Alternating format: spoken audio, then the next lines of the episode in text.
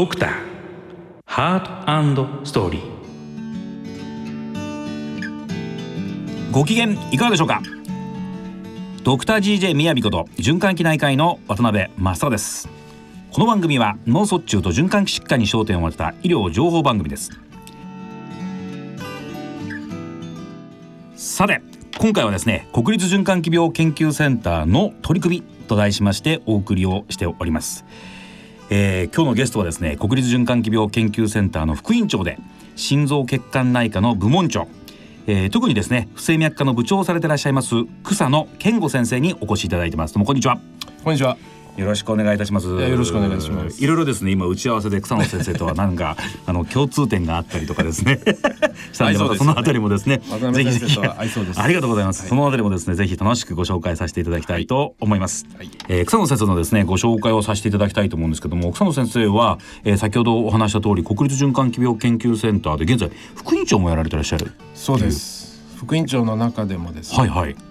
経営担当。経経営担当。まさか M MBA とか持ってらっしゃる。いやいやそんなことじゃなくてですね、はい、経営オーラ。確かに一番難しいですよね。昔その国立病院とかそのナショナルセンターっていうとまあもう大学病院と同等かそれ以上にまあ経営とかからこう全然離れてまあ好き勝手できるなんて時代がありましたけど今はもう独立採算制というふうにお聞きしてますけども。ちなみにどんなことに今日々お悩みでいらっしゃるんでしょう？いやまあそれはもう材料費を下げて。そういうところもやってるんですか？そういうところもやってる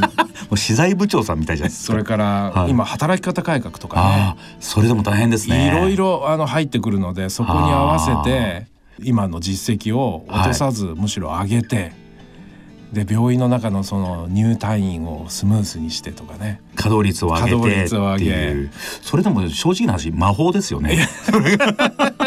魔法を今あの一生懸命やられてらっしゃる。でもおかげさまで不整脈はすごく伸びてて。あそうなんですね、えー、でもやっぱりそうかもわからないですね。そういう今までこうタスクが我々の方にはまあなかったのでそういうタスクがこう掲げられるとあるいはまあ、少しずつそういうのが回り始めるっていうところもあると思いますけどでも先生どうですか？あの同時にこう失うものとかっていうものもありませんか？そんなことないです。やっぱりこう現場が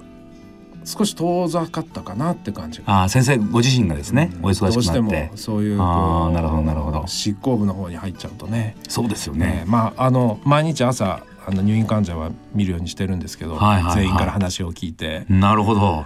でも年間今ね1800人不整脈で1800人入院してるっていうのは。ハイボリュームセンターですからね。もう天下のハイボリュームセンターと。まあ、先生あのあとですね先生そのご専門の中のその不整脈はもちろん一般的なところはもう先生ばっちりあのやられていらっしゃって、はい、あとカテーテルアブレーションもですね、はい、結構あのかなり、えー、手掛けていらっしゃるということですけども、はい、ちなみにこの国立循環器病センターにおけるこのカテーテルアブレーションの件数っていうのはどのぐらいの数を今実施されていらっしゃるんでしょう約1000千千件。千件。ですか？でも先生一一年で三百六十五日しかないですよ。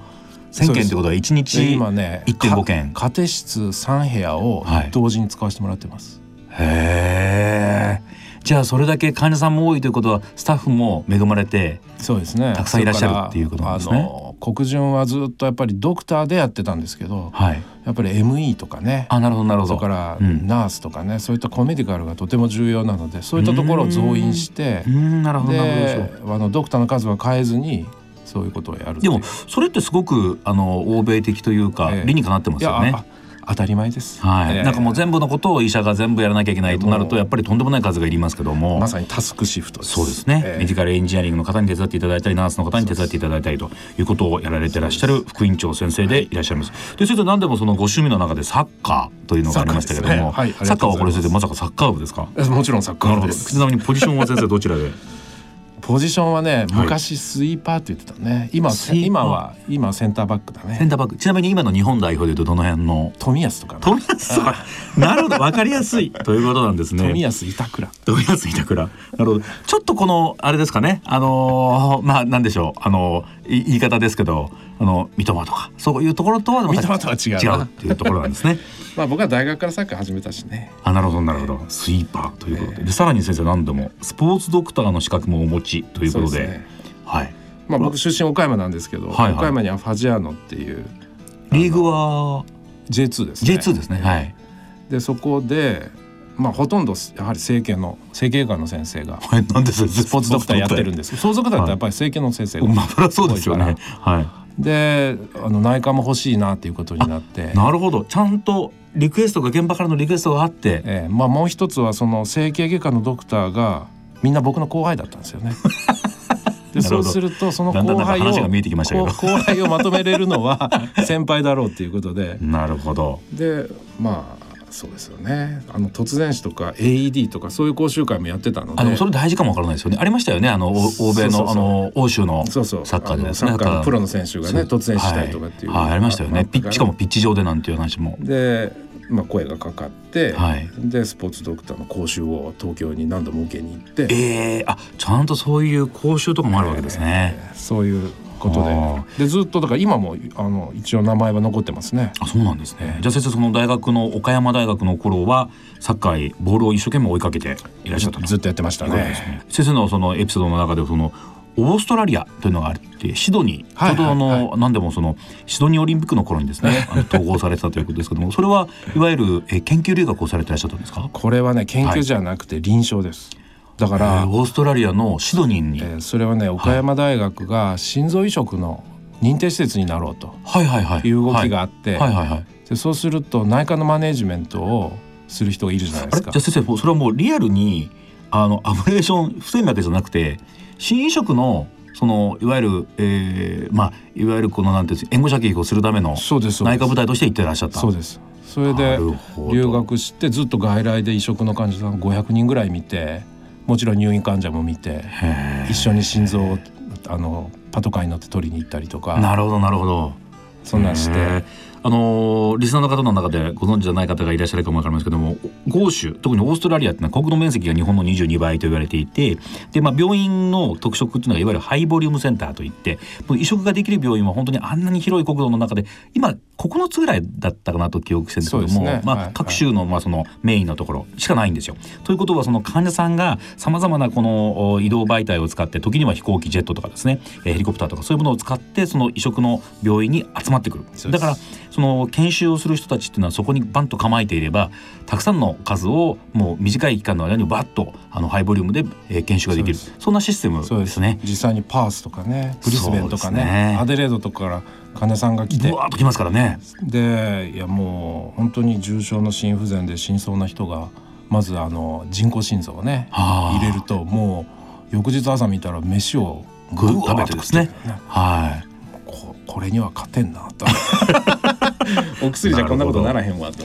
そこから、えー今回のトピックになります不整脈のところにですね ジャンプアップをするということでございますので、えー今日は楽しい話になること間違いなしだと思います、えーそれではドクターハートストーリー進めてまいります。ドクターハートストーリーこの番組は日本メドトロニック株式会社の提供でお送りします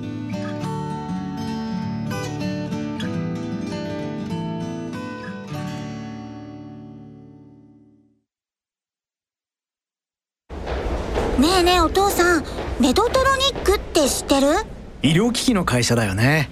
世界で初めて電池式のペースメーカーを開発した会社なんだよ。よく知ってるね。メドトロニックは世界で一番大きな医療機器メーカーで世界中で1秒間に2人の患者さんを助けているんだって。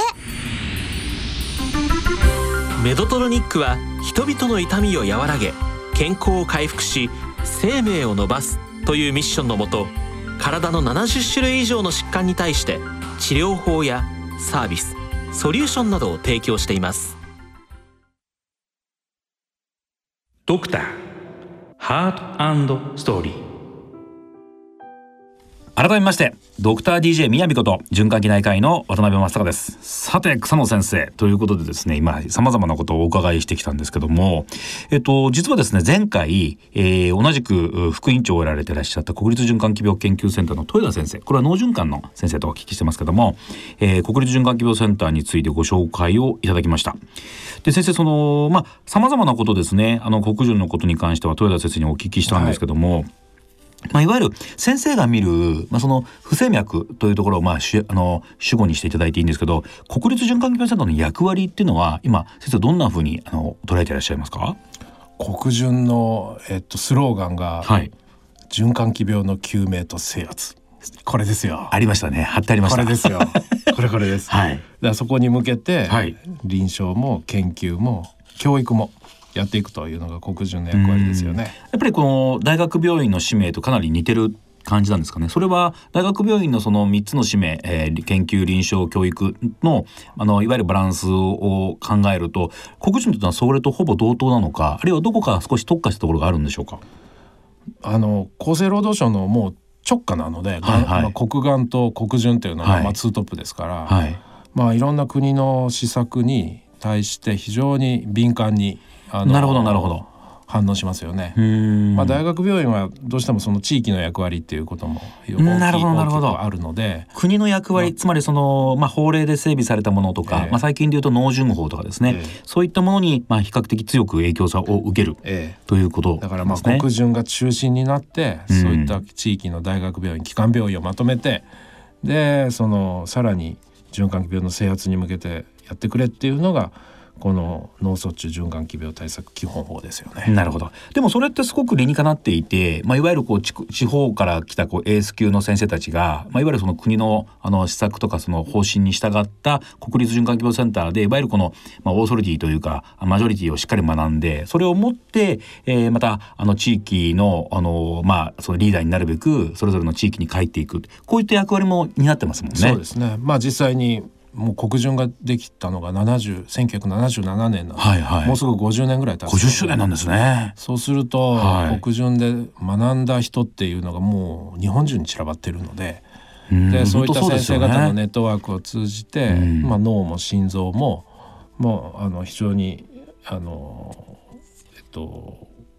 組み立てやすいですよねいろんなことがそうですね。だから。そうですね。この番組にもあのたくさんですね国立循環器病センターの OB に来ていただいて、この間はあの小川久夫先生にも来ていただいたり 小川先生 OB 中の OB ですけども、ははい。い、まず本当にこの番組とは国立循環器病センターは切っても切れないということでございます。その中でですね先生、まあ様々その先駆的な取り組みをしている。で、あのお聞きするともう本当にちょっと、えーとんがりすぎてる外来を先生最近あの解説されたという。私の目の前に一枚のペラがあるんですけども、はい。えーちょっとテーマ読んでみますね。国順失神かっこ気絶外来のお知らせ。これなかなかセンセーショナルな気絶外来というのを先生、あのー今回ですね国立循環器病センターの中のデパートメントの中に一つ、えー外来を作られたということですけども、これの先生経緯についてちょっと、えー教えていただけますか？はい。あの失神っていうのは結構いるんですよね。ほうほうあの皆さんの周りにいる人もいあの1回ぐらいは失神を経験したことがあるっていう人、うん結構おられて実際には数字的にはですね、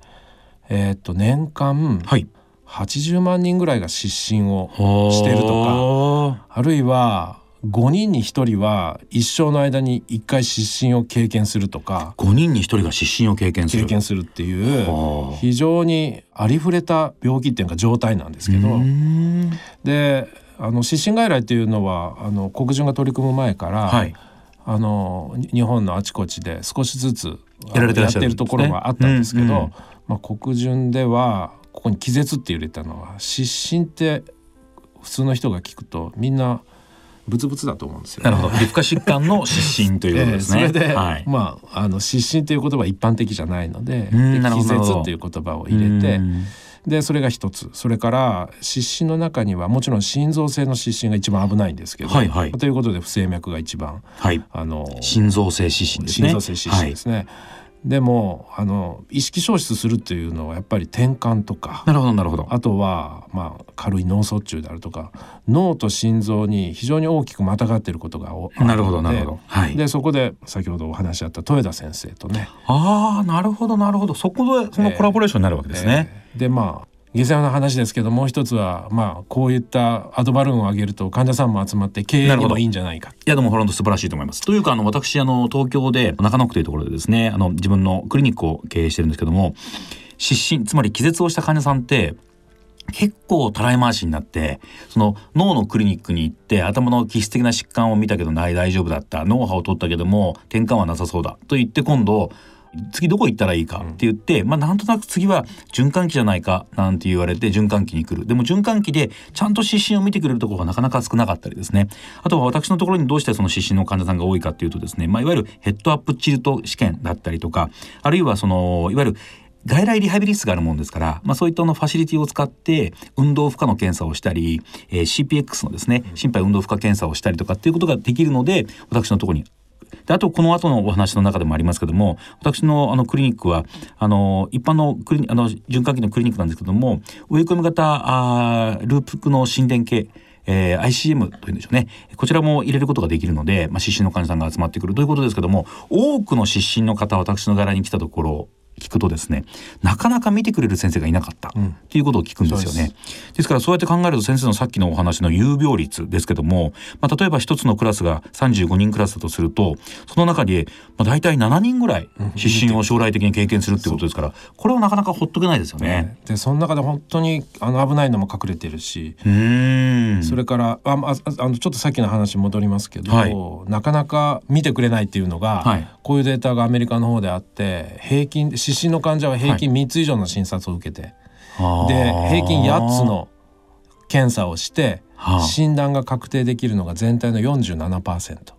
半分半分は半分は結局わからないそれ結局わからないってのは先生あれですか？いわゆる neuro mediated syncope って言われる神経原性失神とか、まあ、いわゆるその自律神経系の失神っていうところに帰着するからということですか？えっとそれはちゃんと、えっと、診断診断がつく？ああそれも入れてってことですか？入れてでそういったデータもあるので、はい、であのまあ、やはりこれは見逃せないだろうと。あとは今気絶失神する人っていうのは運転免許がすごく厳しくなっているので、うんうんあの鹿沼のクレーン事故ですよね。そうですね。ああいうのであの国会にもあのその失神の患者さん職業運転っていうことにものすごく厳しいなるほどなるほどあのなったので、まあ、そういったこともあって、まあ、ニーズも高いし、まあ、高齢化社会で失神の患者も増えてるっていうことも考えると、まあ、脳と心臓が組んでやるっていうのは、まあ、非常に効率がいいんじゃないかで実際にその失神された患者さんっていうのは患者さん自身も不安ですけども周りにおられるあのご家族とかもやっぱりすごく不安に感じられますよね。それが再発するんじゃないかとかですね、えー、再現性があるんじゃないか、えー、あるいは、まあ、そのいわゆる危険なところを歩いてたりとか高所で作業中に起こったらどうしようとか、えー、そういうことも先の運転中もそうですけど、そういうことでやっぱり気絶失神というのは非常にあの大きなあのトピックであるということなんですね。で実際先生その先生がその国立循環器病センターで作られたですね、えー、国立循環器病研究センターで今作られている、はい、その気絶外来っていうのはどういうふうなこの流れで患者さんがご紹介されてきて診断に至るんでしょう、えー、あのま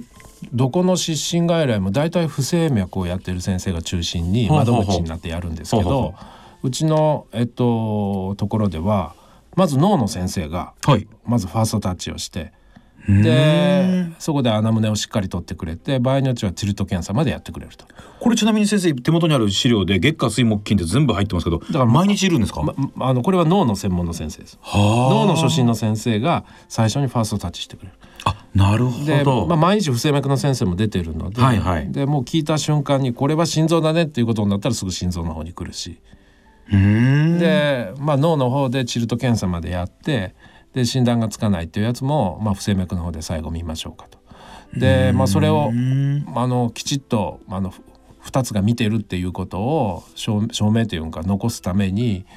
あの2つの科で1つのテンプレートを書き上げる。なるほど。それ素晴らしいですね、えー、片っぽこっちうちの科はこれしか書かないよ。じゃなくてちゃんと同じテンプレートに、えー、えー、こうコンポーネントをこう積み重ねていくっていうことなんですね。でやっぱり穴胸が一番重要なので。確かに。だからその病歴を共通で入れるところ心臓の先生が入れるところ脳の先生が入れるところ。で次の検査を、まあ、やったやらない。最終診断は何ででどういった経過になったっていうテンプレートを作ってでそれをお互いが共有して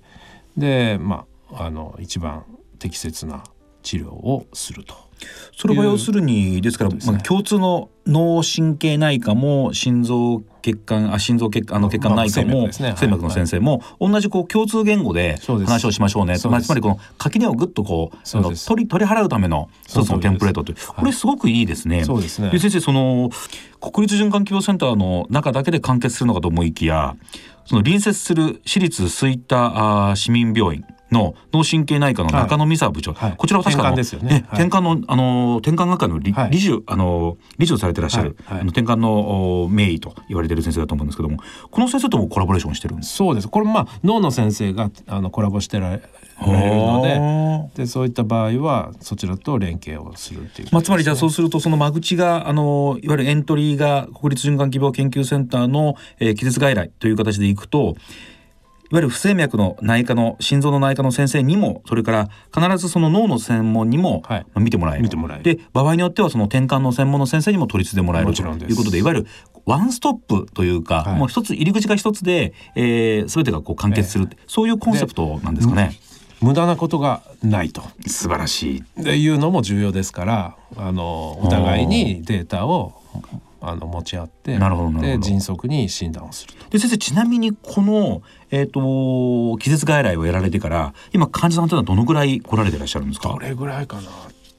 えー毎日外来がある去年の、はい。去年の夏ぐらいに計算した時に確か2 3 0 0人いったと思うので、えー、もうすでにですか、えそれはやはり大阪近辺からのごーが紹多いです介というのが多い。ね。多いですね。まあ確かにそんなにやっぱり遠くまで行けませんしやっぱりあの検査もあえーる程度時間かかりますもんね。そうん。そうするとやっぱりある程度今後はその日本のある程度のそのキーステーションというかところにこういう、えー、失神外来なんかがこうできていくと、まあ、いわゆる一クラス35人の中で5 6人から7人、えー、生涯に失神しちゃう人がいる、こういう人たちの、まあ、し診断とかそういったものがこう救われていくっていうそういう可能性がありますかねそうですね。それ期待しますね。ただ脳と心臓がく組んでるとこなんですね多分国内にないと思うんですよね。そうですね。ええまあそれぞれの診療科はあったとしても、ええそれぞれで手一杯っていうところも多いですからね。で本当に穴胸を取ることとチルト検査することがやっぱり非常にあの重要な。因子になるので忙しいさっき言ったあの不整脈のあの外来って今不整脈の患者すごいふどこでも増えているので、はい。忙しいところでゆっくり患者さんの話を聞いてなかなかできないので、うん。まあ、そういったところを脳の先生がやってくれてででちょっと心電図がおかしいとかね。何かちょっとこのパターンはちょっと脳じゃないから心臓じゃないですかとか、まあ、そういったのを専門家同士で話し合えるっていうのはなるほどなるほど。まあ、へ部屋が隣なので。素晴らしいですね。でもその先ほどおっしゃられてましたけども国立循環器病研究センターの少し社会的使命として、まあ、いわゆるその標準化治療にそのこの気絶外来を落とし込んでしまうとすると、まあ、いわゆるどういうふうな穴胸を取ってどういううまあ、キーワードを聞き出して、はい。その場合はあーこういう形での、はい。えー治療とか診断とはい。かこういう検査、はい。そういうこの治療のえー標準化っていうところに関してはもう先生もう一つ手が届いてるかもわからないですね。あの症状のキーワードを全部だから全部で20個以上あると思うんですけど、はい。それを全部まあそこは僕はいつも患者さんに記入してもらってますけど、はいはいで発作の頻度とかいつぐらい、な何歳ぐらいからそういう症状があったとかっていうのを全部こうみ見れるので、まあ、確かにあの素晴らしいですねいいいいデータベースだと思いますね。そういう形でその診療のノウハウとかまあハウトゥーですね、ええハウトゥーをあの抽出すると、まあ、どこのあ例えばあ地方の先生であろうともですねそういったことが抜け目なくできるということですよね。ただ先生その、えーいわゆる失神気絶というところで私も非常にジレンマなのは我々のところにこう患者さんがコンコンとあのクリニックに来てもらいました。だけども、まあ、その正体がなかなか見つからないとかあとまあその不整脈もやっぱり、えーそのしかりだと思うんですけども症状があるよって言って心電図取ったりとかホルター心電図を取ったりしてもいつもネガティブそうそうそう。スタディでそうえーこれをどどうするかっていう時にやっぱり患者さん自身も「いや先生本当に症状があるんだよ」っていういや僕らもそれを信じてあげたいけど少なくとも今日まではあの陽性所見はなかったねっていうと患者さんが「いや僕絶対嘘ついてるわけじゃないんだよ」みたいなですねちょっとこう微妙な雰囲気になったりすることがありますよね。こういう時ってそのいわゆる国立循環器病センターで、まあ、どういうあの、まあ、チッパのトリックというか、まあ、そういうものがあるのか教えていただけますか先生。えいやいやまあもう最終的にははいループレコーダーがやっぱり非常に大きな決め手になりますね。ループレコーダー。これは植え込み式とい植え込みうことですかね。式ですね。はい。で以前はまあえっとまあ患者さんにはいつも昔のやつは USB ぐらいのサイズがあってはあはあはあでまあえっと胸骨の下に入れるんですけど、ねはいちょっと出っ張りがあって、はいはい若い女の子とかまあ確かに嫌だろうなうと、今すごく小型化されてマッチ棒2本分ぐらいほうそれはすごく小さなループレコーダーが発売されてるので、はい。えっと、メーカーもまあいくつかあるんですけど、はい。まあ、それぞれに特徴はありますけどかつそれを遠隔モニタリングでほうほあ。のデータを飛ばして、で患者さんは在宅で家にいながらうん。結果をあの病院の方で見てで異常があったら患者さんに電話する電話してあげれるとか。だからこう本人は症状がないけれども心臓が止まったりあるいは逆にすごく早い不整脈で出てたっていうのが分かるようになったので、まあ、すごく診断までの時間が非常にこう短くなってますよね。なるほど。先生通称 ILR 植え込み型ループレコーダーでこのループっていうのはこうぐるぐる回るってそんな意味ですよね。そうですね。で記録がどんどんこう上書きされていくということですけども、ね。ちなみにそのだいぶこう性能が上がってきたなんていうお話も先ほどありましたけども現在のその植え込み型ループレコーダーというのはその電池の寿命というのは一度体の中に入れるとどのくらい持つものなんでしょうか？最初に発売された時ははい。3年ぐらいだったんですけど、はい。今はその電池の技術が上がりましたかはい。ら4年半ぐらいああだいたい4年半ぐらい、はい。あの持つということそうんでなですね。すね。まあ4年半発作が出なかったらまあその後大丈夫やろうとも言えるのでなるほどまあなるほど。まあ妥当なとこかな。まあ長ければ長い方がいいですけどね。なるほど。はい。あの非常にあの長期間あの見張ってくれるのでなるほど。まあ、逆にそれを入れてる間に失神もなくて何の不整脈もなかった。そうですね。もう大丈夫だろうそうですね。とも言い切れるのいで非常におっしゃる通りだと思います。いいと思いますね。あとそのいわゆる植え込み型ループレコーダーは、まあ、つまりその不整脈とかその失神えーいわゆる気絶に至るような原因となるような不整脈を見つけに行くという、あのーまあ、意義もあると思うんですけども同時に例えばこの植え込み型のループレコーダーを入れている最中に失神をした。だけどもそのループレコーダーには明らかな不整脈が記録されていなかった、はい。とするとこれは心臓ではないというないねっていうことだ。そうなるんですね。そうなんです。ですから決してその入れていてあの記録が取れてないからあの意味がないということじゃなくてそのまあ先生おっしゃった通りその5年というその長い期間の間に何事もなければまず大丈夫でしょう。その時にイベントが起こった時にその、えー整合性があるのかどうかということも含めてしっかりと、はい。ですからまああのー体の中にですね何かこう機械を入れるっていうのは非常にえー抵抗があるかもわかりませんけどもそれをおーまあ押してもですね非常に価値があるい意義があるものだということなんですよね。はいはいちなみに先生これは入れたら入れっぱなしなんですか？入れっぱなしですね。はい。でちなみにこの電池が切れたら、はいこれを取り出すことってのはできるんですか？え取り出しますねあできるんですね、ええ取り出すことっていうのは。でも取り出す時にさっき言ったようにものすごくちっちゃいので、はいもうどこに入ったかわかんない。なるほどなるほど。っていうような状態にもなったりするぐらいちっちゃいので。なるほど。あのもう患者さんあのほもう他の人が見てもわかんない。わかんないですね。わかんないです。ええ。だから非常にいいと思います。ちなみにこの ILR、えー植え込み型ループレコーダーというのを体に中に埋め込むと何か生活に制限とかってのはありますか、全くないですね。ただ MRI を取るときにはいはい。データがすっ飛んでしまうので、なるほどその時。MRI 取る前にデータを一旦吸い取っておいて、なるほどなで。MRI を取ってでまた設定をし直すと再設定が必要であるそうですねということですね。ですからまあその MRI を取れなくなるわけではなくて、そうですあのその時に ILR の機能をはい維持するために、はいまあ一つあのまああの技術者の手が必要だですよそうですねと。でもそれは病院でできるんですよね。できますできます。は、はい。いということで、えー、まあ様々ですね、検査方法も今進化して、で先生方がですねいかに、えー真剣に気絶失神に対してですね、えー取り組んでらっしゃるかということが分かりました。で先生その今あの副院長職を先生がやられているとお話をしました。その中でやっぱりその経営のですね今あのご担当されているということですけども、はい。そのそうするとですよ先生。やっぱりあの避けては通れないのが働き方改革になると思うんですけどもはい。そういった観点から先生この今後のその循環器医療とかですねそういったものを考えるときに、まあ、我々とやっぱり僕らの世代よりも先生もうちょっとあの、えーシニアでいらっしゃって、えーまあ、いわゆる教育のバックグラウンドとかも我々よりもより昭和の頃にあのそうです。すまあ、僕の時も十分昭和だったんですけどやっぱり平成が入ってますから、はい、やっぱりそのなって今は先生 Z 世代なんていう先生方もですね多く我々の治療にも参画してくれてるということでございますが先生どんなその先生が思うですね海外もご経験されオーストラリアも経験されアメリカもご経験され日本の大学病院それからナショナルセンターでそして今ナショナルセンターで、まあ、いわゆるコディレクターを今されてらっしゃるというお立場から考えてですねこの日本の循環器医療の将来的なこう理想とか未来像とかで、えー、何かこの若い先生にメッセージとかありますでしょうか？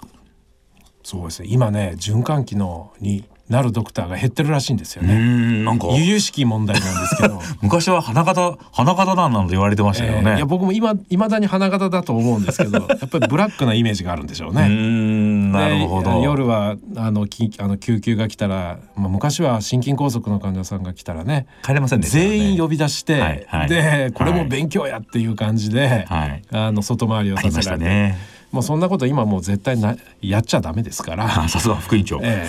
え、あのまあきちんとあの QOL ですね。あの家庭ライフワークバランスっていうんですか、うん、まあ、そういったものが取れるように、はい、あの例えばその緊急のチームもえっと、つい最近まで国順はもうドクターだけのチームだったんですよね。でドクターが全部いろんなことやるそんなもう非常に無駄ですからお医者さん1人か2人でもう多くて2人でいいので残りは ME さんとかナースとか、はい、そういった多職種を集めたチームででそうすると、えっと、今はね3つチームがあるんですよ。えー、なるほどなるほどだから3つ連続で救急車が来ても対応できる。できるだからそういったあのー、まあ今までだったら断らなくちゃいけないやつもちゃんと取れるようになるしそれからドクターのライフワークバランスも保てるし。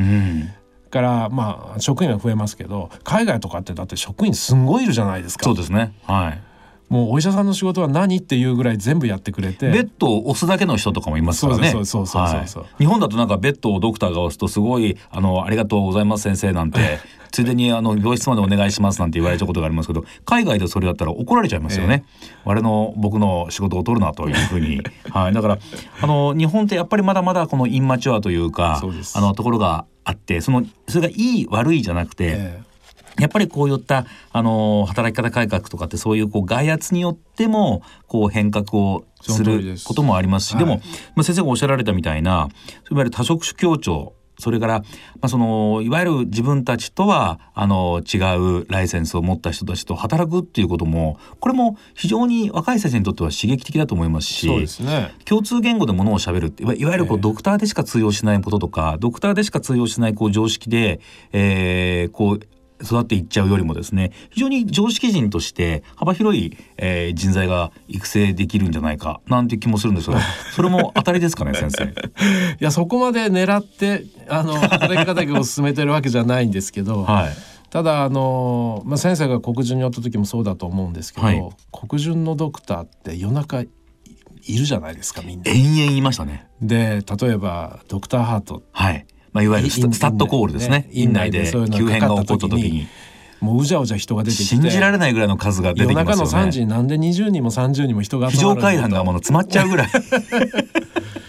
はい。でそういうのはあのまあいいんですけどやっぱり今の時代には即さないですよね。そうですね。であの、まあ、もちろんあのあの救急に対応、まあ、するメンバーは残ってますけど、はい、もう今ねもう先生昔と全然変わりましたよ。ほうほうもうあの夜遅くまで残ってる人なんてもうほとんどいない。え本当ですか？なんかいいような悲しいようななんて言ってあの僕らのレジェンドの頃は、まあ、僕は僕はのスーパーレジェンドで入ったんですけどあのいい椅子を自分で買って そのいい椅子っていうのがちゃんとこうリクライニングがついてなんなら寝れるなんていう椅子を買ってくることが結構流行ったりとかですね。ちょっとした寝袋があったりとか、ええ、本当にあのそういう生活スペースみたいなところでしたけど今はそういうことないんですね。ないですね。僕そう思い出す。僕がだからレジデントをしてた平成 5, の5年ぐらいかな、はい、多分 CCU に3か月ローテーションすると。はいもう机ごと CCU に持って行って。で、ね、CCU で寝て起きて、はい、でまた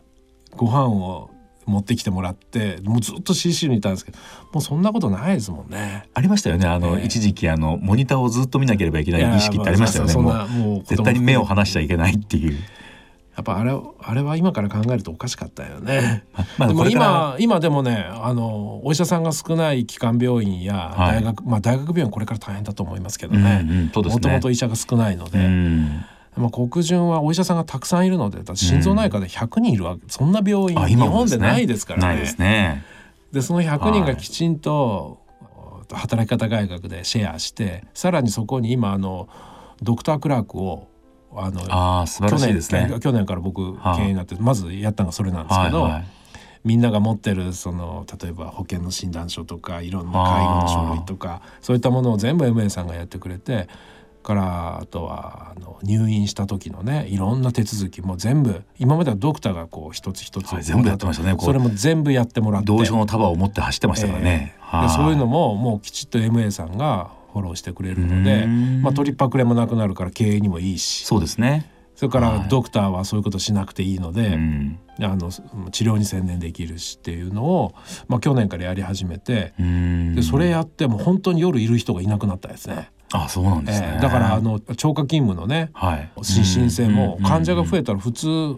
ドクター増えのますけどね長期増えるはずですけど、減ってるんですよ。なるほどなるほど。じゃあやっぱりそこにはやっぱり何かあったわけですね。一つあの内包された問題っていうのがもともとあって、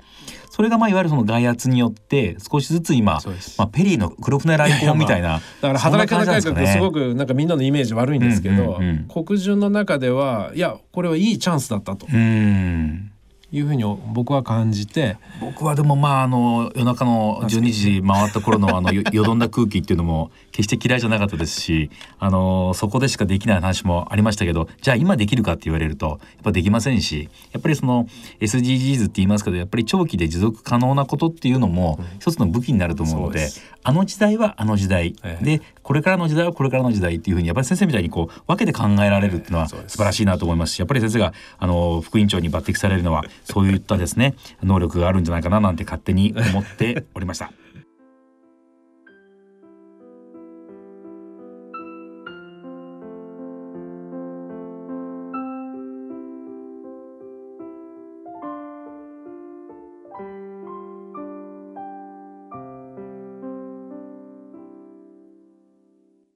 ドクター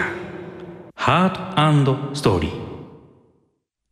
えーそれではですね本日は国立循環器病研究センターの草野健吾先生からのリクエストビリー・ジョエルで「She's Always a Woman」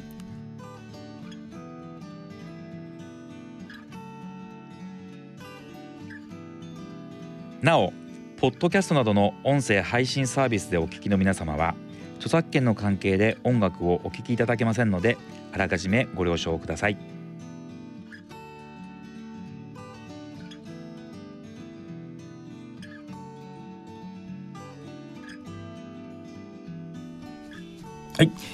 で先生そのビリー・ジョエルというところで来ましたね先生。僕ちょうどこれビリー・ジョエル僕はですね多分歴史的な感じからいくと高校生ぐらいの時に僕の高校ってあの比較的私立の高校で、ええ。結構あの、ま、マセガキがいっぱいいてですね、ええ。中学までは僕も本当に邦楽ばっかりしか聞いてなかったんですけど高校に入ったら男子校でかなり洋楽好きがいっぱいいてですねもう休息法話したんですよ高校の時に。洋楽をですね。その時のあの聞いたのが聞いたのは一番初め僕多分ビリー・ジョエルであなんていい音楽なんだって。高校生ぐらい。先生ちなみに これ年代的にはどのぐらいの時に聞かれてらっしゃった？えー、と僕が中学校1年生の時だな。えじゃあさらに前？197788年ぐらいかな。はいそんなとそんな感じですよね。ちょっと今日はリクエストいただいたその「She's Always a ええ。Woman」ですけどもこれはどんな時にお聞きにならいやれたあのこの、まあ、LP ですけど。LP なんですよ先生まさかの。LP です。まさかの先生、え。じゃああのレコードにこうパシュッと。そうですそうですそうですそうはあ。ですで最初に買った LP なんですよね。LP 版でしたか。でその LP をもう本当に擦り切れるぐらい聞いてはい。まあもちろんこの LP の中には「あの Just as the way you are」とかね「はい。ストレンジャー」とかあ「ムビアン」とかうん。結構有名な曲が A 面にたくさんあるんですけど、はいはい。まあそれはもちろんいいんですけど強烈ですね。この B 面のね、はい。この曲はそうですよね「She's Always a Woman」って。そうそうなんですよ。B 面曲ですよね多分。B 面曲なんですけど、まあ多分日本でもその後流行ったのかもしれないんですけど、はい。なんかこの曲聴いたらなんかこうホッとするんですよね。なんか。中学生のしかも岡山県にお住まいの草野健吾君はちょっと混ぜてますかね。聞いて確かに B 面まで聞いてたって。いやもうこれあれですか？誰かお兄さんとかお姉さんとか年長の方のじゃあ特に。友達が多分しょ最初に聞かせてくれたかな。そうだな友達だったな。じゃあ友達えでえそのいわゆる洋楽好きがいたってことなんですね。もうそれもまたすごい衝撃的ですね。ちなみに先生岡山でその LP ってどこに買いに行って？すいませんすいません。はい。あの天満屋の前にある表町のね。はいレコレコード屋さんがあるわけですか？レコード屋さんで買いましたよ。うーん。いや中学校1年生で LP いや結構高いですよね。高いですよ高かったですよ、特に洋楽の LP って高いですよね。すごい緊張して。中古じゃなくて新品ってことですもんね。新品ですよ、高いですよ先生、えーいやーでも嬉しかったですねそれをであの LP のね、はいあの表にねジャケットがまたジャジャケットかっこいいんですよストレンジャーのね。ジャケ写がまた本当に まあ今なんかのあのまあ CD まあ CD も今ないのかな。なんていうやっぱ全然わけが違ってもうあれええ芸術作品ですよね。そうですそうですそうです、はい。い、いと思います部屋に飾っといても様になるような、ええこのジャケ写が。はあ、え先生もじゃあそのジャケ写とかも覚えてるんですか？覚えてますよもちいろんやさすがです。そうですかそんなあのねプツってこうあの音を聞きながら でイントロに入るなんていうところを本当はですねお届けしたいんですけども多分あのラジオ日経ではデジタル音声でお届けすることになろうかと思いますけども、えー、ぜひそのですね、えー、草野少年、えー、中学生のお草野健吾少年の、えー、ノスタルジックなところをですね皆さんとご共有できればと思います。ドクターハートストーリードクターハートのストーリーそろそろお別れのお時間です、えー今日はですね草野健吾先生もう本当にこう人間味あふれまくってるというかもう僕でも本当に先生とはですねあのかかぶってなかったんですね国立循環教授でも。そ,、れをもう本当に今日あの非常にあの悔しく思うところでございまして かぶっていたらまたなんか違う人生があったんじゃないかななんていうふうにも思いますけども。の先生もまあ本当にお忙しいと思いますけどもこの番組まだまだ続きますしあの先ほどの働き方改革なんかもですね、ええ。えー今後しっかりと取り上げていきたいななんて思いますので。あそうではい、ぜひまた先生機会があれば。今日はあの大阪のスタジオで、えー収録をさせていただいておりますけどもぜひ先生機会があれば東京のスタジオの方にもですね、遊びに来ていただいて。あありがとうございます。はい。と思っておりますので、はい。ぜひまたあの引き続き楽しみにしてます。えーはい。よろしくお願いいたします。番組では皆様からのご意見ご感想をお待ちいたしております。ご意見ご感想をいただきました方の中から抽選で京林大学教授副島京子先生監修の書籍不整脈知って解消不安と疑問。こちらをプレゼントさせていただきます。こちらのプレゼントのご希望の方は番組ホームページのプレゼント投稿欄からご応募をよろしくお願いいたします。ドクターハートストーリーそろそろお時間です。本日は国立循環器病研究センターの副院長で心臓血管内科の部門長そしてですね不整脈科の部長をされていらっしゃいます草野健吾先生にご解説をいただきました。草野先生どうもありがとうございました。どうもありがとうございました。進行は私循環器内科医の渡辺正孝でした。来週のこの時間までさようなら。ドクターハートストーリー。この番組は日本メドトロニック株式会社の提供でお送りしました。